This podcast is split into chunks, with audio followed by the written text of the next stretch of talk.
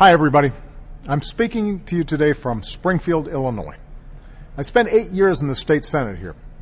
It was a place where, for all of our surface differences in a state as diverse as Illinois, my colleagues and I actually shared a lot in common. We fought for our principles. We voted against each other. But because we assumed the best in one another and not the worst, we found room for progress.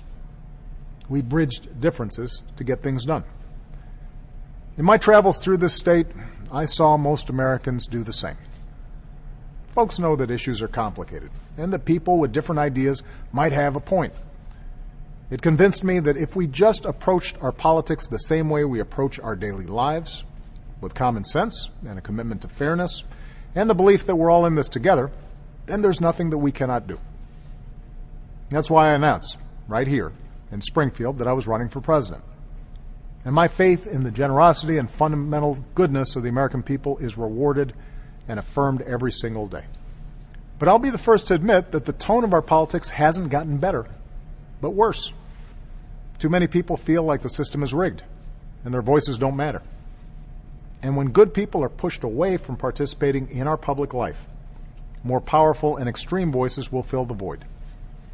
They'll be the ones who gain control over decisions that could send a young soldier to war, or allow another economic crisis, or roll back the rights that generations of Americans have fought to secure.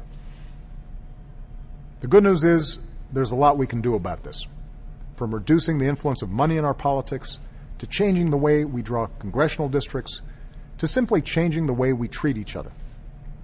That's what I came back here to talk about this week and I hope you check out my full speech at whitehouse.gov. One thing I focused on, for example, was how we can make voting easier, not harder, and modernize it for the way we live now. Here in Illinois, a new law allows citizens to register and vote at the polls on Election Day. It also expands early voting, which makes it much easier for working folks and busy parents.